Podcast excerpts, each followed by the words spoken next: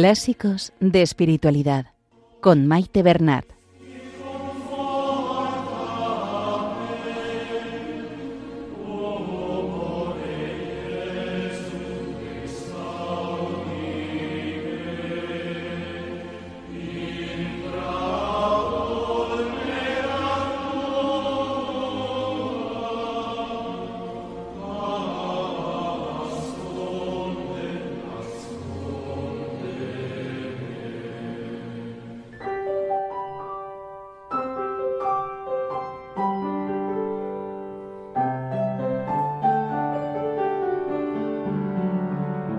Un saludo a todos los oyentes de Radio María y bienvenidos al programa Clásicos de Espiritualidad.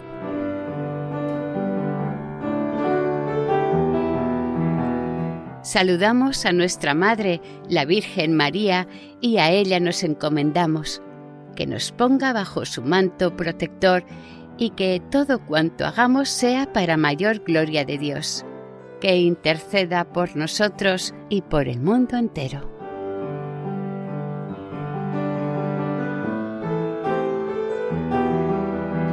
Estimados oyentes, continuamos la lectura de Introducción a la vida devota de San Francisco de Sales. En el programa anterior terminamos de leer la primera parte y comenzamos la segunda. Leímos el primer capítulo y algunos párrafos del segundo. En el programa de hoy escucharemos los capítulos del segundo al sexto.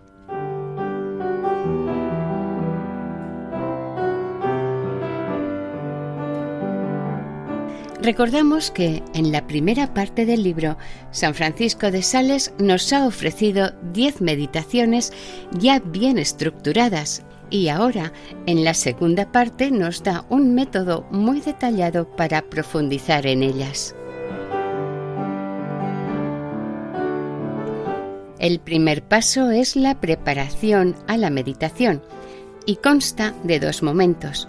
Primero, entrar en la presencia de Dios y segundo, invocar su auxilio. Nos propone cuatro medios para entrar en presencia de Dios Añade después un tercer punto a la preparación, que es la composición del lugar sobre el tema que se medita.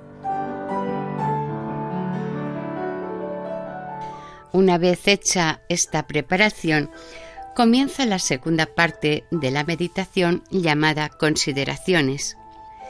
Esto es, estando ya el alma centrada reflexionar y sugerir razonamientos e ideas sobre el tema o misterio que se medita con la finalidad de que produzcan deseos en el corazón de acercarse a Dios.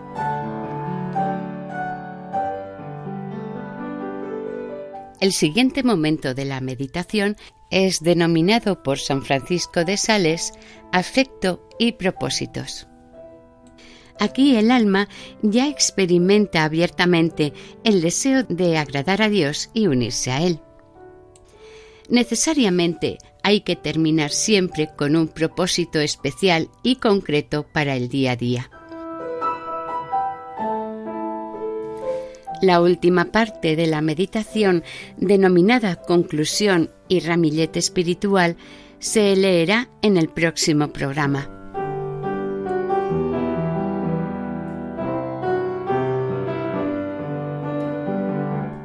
Comenzamos la lectura.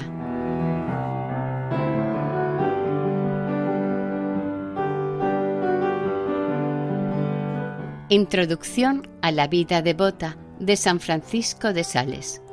Segunda parte.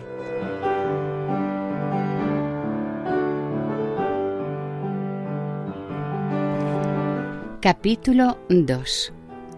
Breve método para meditar y primeramente de la presencia de Dios, primer punto de la preparación.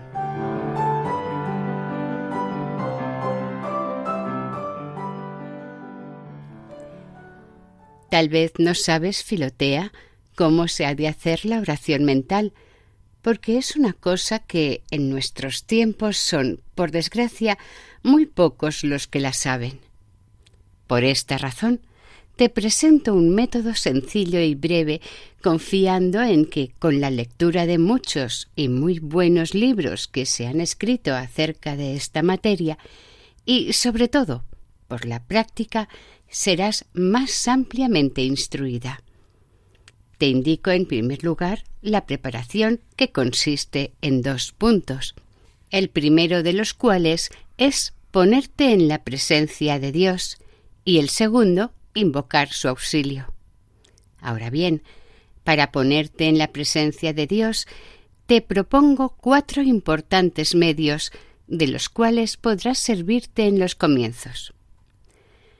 Primero consiste en formarse una idea viva y completa de la presencia de Dios, es decir, pensar que Dios está en todas partes, y que no hay lugar ni cosa en este mundo donde no esté con su real presencia, de manera que, así como los pájaros, por donde quiera que vuelan, siempre encuentran aire, así también nosotros, donde quiera que estemos o vayamos, siempre encontramos a Dios. Todos conocemos esta verdad, pero no todos la consideramos con atención. Los ciegos, que no ven al rey, cuando están delante de ellos, no dejan de tomar una actitud respetuosa si alguien les advierte su presencia. Pero, a pesar de ello, es cierto que, no viéndole, fácilmente se olvidan de que está presente y aflojan en el respeto y reverencia. Ay, Filotea, nosotros no vemos a Dios presente y aunque la fe nos lo dice, no viéndole con los ojos, nos olvidamos con frecuencia de él y nos portamos como si estuviese muy lejos de nosotros, pues aunque sabemos que está presente en todas las cosas, como quiera que no pensemos en él, equivale a no saberlo. Por esta causa es menester que antes de la oración procuremos que en nuestra alma se actúe reflexionando y considerando esta presencia de Dios. Este fue el pensamiento de David cuando exclamó Si subo al cielo, oh Dios mío, allí estás tú, si desciendo a los infiernos, allí te encuentro. Y en este sentido hemos de tomar las palabras de Jacob, el cual, al ver la sagrada escalera, dijo Oh, qué terrible es este lugar. Verdaderamente Dios está aquí y yo no lo sabía. Al querer, pues, hacer oración, has de decir de todo corazón a tu corazón, Oh corazón mío, oh corazón mío, realmente Dios está aquí. El segundo medio para ponerse en esta sagrada presencia es pensar que no solamente Dios está presente en el lugar donde te encuentras, sino que está muy particularmente en tu corazón y en el fondo de tu espíritu, al cual vivifica y anima con su presencia. Y es allí el corazón de tu corazón y el alma de tu alma, porque así como el alma, infundida en el cuerpo, se encuentra presente en todas las partes del mismo, pero reside en el corazón con una especial permanencia, así también Dios, que está presente en todas las cosas, mora de una manera especial en nuestro espíritu, por lo cual decía David, Dios de mi corazón, y San Pablo escribía que nosotros vivimos, nos movemos y estamos en Dios. Al considerar, pues, esta verdad, excitarás en tu corazón una gran reverencia para con Dios que está en él íntimamente presente. El tercer medio es considerar que nuestro Salvador, en su humanidad, mira desde el cielo todas las personas del mundo especialmente los cristianos, que son sus hijos, y todavía de un modo más particular a los que están en oración, cuyas acciones y movimientos contempla. Y esto no es una simple imaginación, sino una verdadera realidad, pues aunque no le veamos, es cierto que Él nos mira desde arriba. Así le vio San Esteban durante el martirio. Podemos, pues, decir muy bien con la esposa del cantar de los cantares. Vedle detrás de la pared, mirando por las ventanas a través de las celosías. El cuarto medio consiste en servirse de la simple imaginación, representándonos al Salvador en su humanidad sagrada, como si estuviese junto a nosotros, tal como solemos representarnos nuestros amigos cuando decimos Me parece que estoy viendo a tal persona que hace esto y aquello. Diría que la veo, y así por el estilo. Pero si el Santísimo Sacramento estuviese presente en el altar, entonces esta presencia será real y no puramente imaginaria, porque las especies y las apariencias del pan serían tan solo como un velo detrás del cual nuestro Señor realmente presente nos vería y contemplaría, aunque nosotros no le viésemos en su propia forma. Emplearás, pues, uno de estos cuatro medios para poner tu alma en la presencia de Dios antes de la oración, y no es menester que uses a la vez de todos ellos, sino ora uno, ora otro, y aún sencilla y libremente.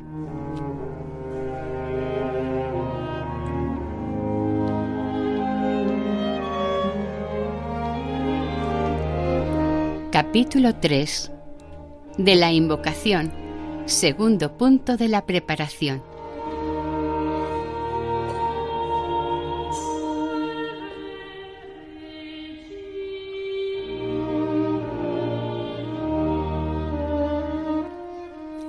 La invocación se hace de esta manera. Al sentirse tu alma en presencia de Dios, se postra con extremada reverencia, reconociéndose indignísima de estar delante de una tan soberana majestad, y reconociendo, no obstante, que esta misma bondad así lo quiere, le pide la gracia de servirla y adorarla en esta meditación. Si te parece, podrás emplear algunas palabras breves y fervorosas, como lo son estas de David. Oh Dios mío, no me apartes de delante de tu faz y no me quites tu Santo Espíritu. Ilumina tu rostro sobre tu sierva y meditaré tus maravillas. Dame inteligencia y consideraré tu ley y la guardaré en mi corazón. Yo soy tu sierva, dame tu espíritu. También te será provechoso invocar a tu ángel de la guarda y a los santos personajes que entran en el misterio que meditas como en el de la muerte del Señor podrás invocar a la Madre de Dios, a San Juan, a la Magdalena y al buen ladrón, para que te sean comunicados los sentimientos y emociones interiores que ellos recibieron. Y en la meditación de tu muerte podrás invocar al ángel de la guarda que estará allí presente, para que te inspire las consideraciones oportunas, y así en los demás misterios.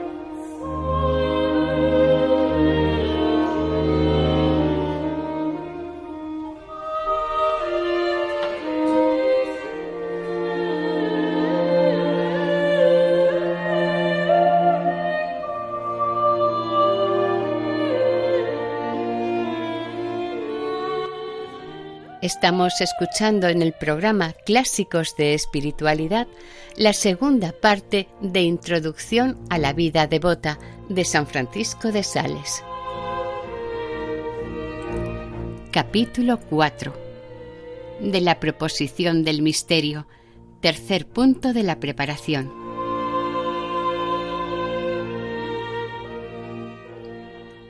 Después de estos dos puntos ordinarios de la meditación, Sigue el tercero, que es común a toda clase de meditaciones. Es el que unos llaman composición de lugar y otros lección interior, y no consiste en otra cosa que en proponer a la imaginación el cuerpo del misterio que se quiere meditar, como si realmente y de hecho ocurriese en nuestra presencia. Por ejemplo, si quieres considerar a nuestro Señor en la cruz, te imaginas que estás en el monte Calvario y que ves todo lo que se hizo y se dijo el día de la pasión, o bien te imaginarás el lugar de la crucifixión tal como lo describen los evangelistas. Lo mismo digo acerca de la muerte, según ya lo indicado en la meditación correspondiente, como también acerca del infierno y de todos los misterios semejantes, en los cuales se trata de cosas visibles y sensibles. Porque, en cuanto a los demás misterios, tales como la grandeza de Dios, la excelencia de las virtudes, el fin para el cual hemos sido creados, que son cosas invisibles, no es posible servirse de esta clase de imaginaciones. Es cierto que se puede echar mano de cualesquiera semejanzas o comparaciones para ayudar a la meditación, pero esto es muy difícil de encontrar, y no quiero tratar contigo de estas cosas, sino de manera muy sencilla, de suerte que tu espíritu no se vea forzado a hacer invenciones. Ahora bien, por medio de estas imaginaciones concentramos nuestro espíritu en los misterios que queremos meditar para que no ande divagando de acá para allá.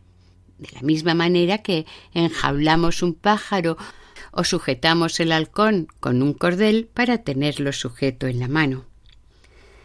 Dirá, no obstante alguno, que es mejor usar el simple pensamiento de la fe o una simple aprensión puramente mental y espiritual en la representación de estos misterios, o bien considerar que las cosas ocurren en tu espíritu. Pero esto es demasiado sutil para los que comienzan y hasta que Dios no te lleve más arriba, te aconsejo, Filotea, que permanezcas en el humilde valle que te muestro.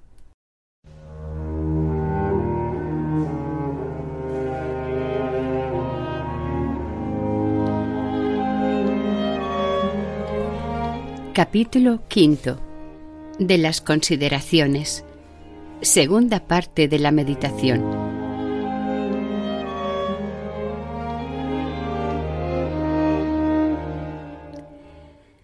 Después del acto de la imaginación sigue el acto del entendimiento, que llamamos meditación, la cual no es otra cosa que una o varias consideraciones hechas con el fin de mover los afectos hacia Dios y las cosas divinas.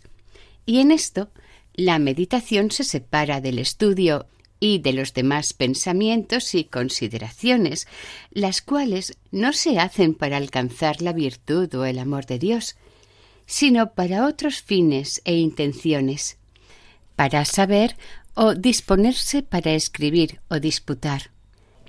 Teniendo, pues, como he dicho, tu espíritu concentrado dentro del círculo de la materia que quieres meditar por medio de la imaginación si el objeto es sensible o por la sencilla proposición si no es sensible. Comenzarás a hacer consideraciones sobre el mismo, de las cuales encontrarás ejemplos prácticos en las meditaciones que te he propuesto. Y si tu espíritu encuentra suficiente gusto, luz y fruto en una de las consideraciones, te detendrás en ella sin pasar adelante, haciendo como las abejas, que no dejan la flor mientras encuentran en ella miel que chupar. Pero si en alguna de las consideraciones, después de haber ahondado un poco, no te encuentras a tu sabor, pasarás a otra, pero en esta labor anda despacio y con simplicidad, sin apresurarte,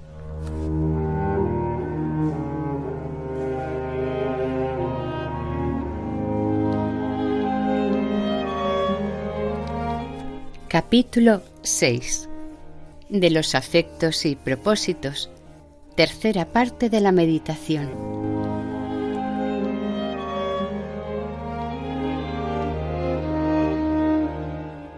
La meditación produce buenos movimientos en la voluntad o parte afectiva de nuestra alma, como amor de Dios y del prójimo, deseo del paraíso y de la gloria, celo de la salvación de las almas, imitación de la vida de nuestro Señor, compasión, admiración, gozo, temor de no ser grato a Dios, del juicio, del infierno, odio al pecado, confianza en la bondad y misericordia de Dios, confusión por nuestra mala vida pasada.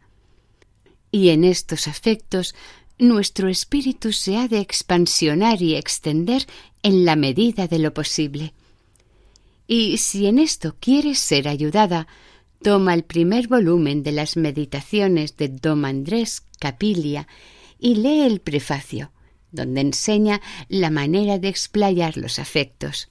Lo mismo encontrarás más extensamente explicado en el Tratado de la Oración del Padre Arias. No obstante, Filotea, no te has de detener tanto en estos afectos generales que no los conviertas en resoluciones específicas y particulares para corregirte y enmendarte. Por ejemplo, la primera palabra que nuestro Señor dijo en la cruz producirá seguramente en tu alma un buen deseo de imitarle, es decir, de perdonar a los enemigos y de amarles. Pues bien, te digo que esto es muy poca cosa si no añades un propósito especial de esta manera. En adelante no me enojaré por las palabras injuriosas que aquel o aquella, el vecino o la vecina, mi criado o la criada dicen contra mí, ni tampoco por tales o cuales desprecios de que me ha hecho objeto este o aquel. Al contrario, diré tal o cual cosa para ganarlos o suavizarlos y así de los demás afectos. Por este medio, Filotea, corregirás tus faltas en poco tiempo, mientras que con solos los afectos lo conseguirás tarde y con dificultad.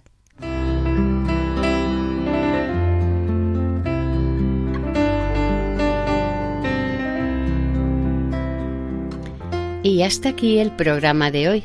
Continuaremos la semana que viene, si Dios quiere, con la lectura de Introducción a la vida devota de San Francisco de Sales.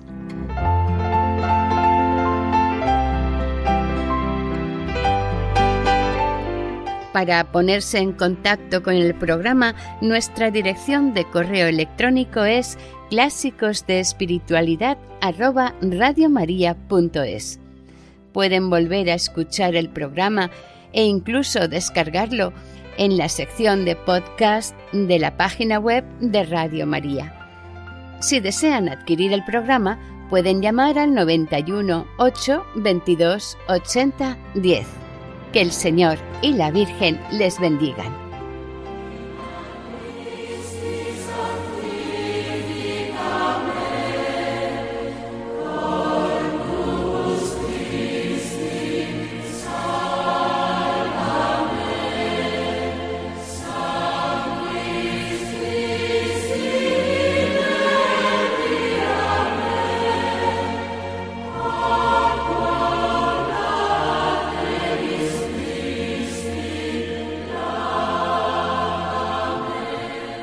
Han escuchado en Radio María Clásicos de Espiritualidad con Maite Bernat.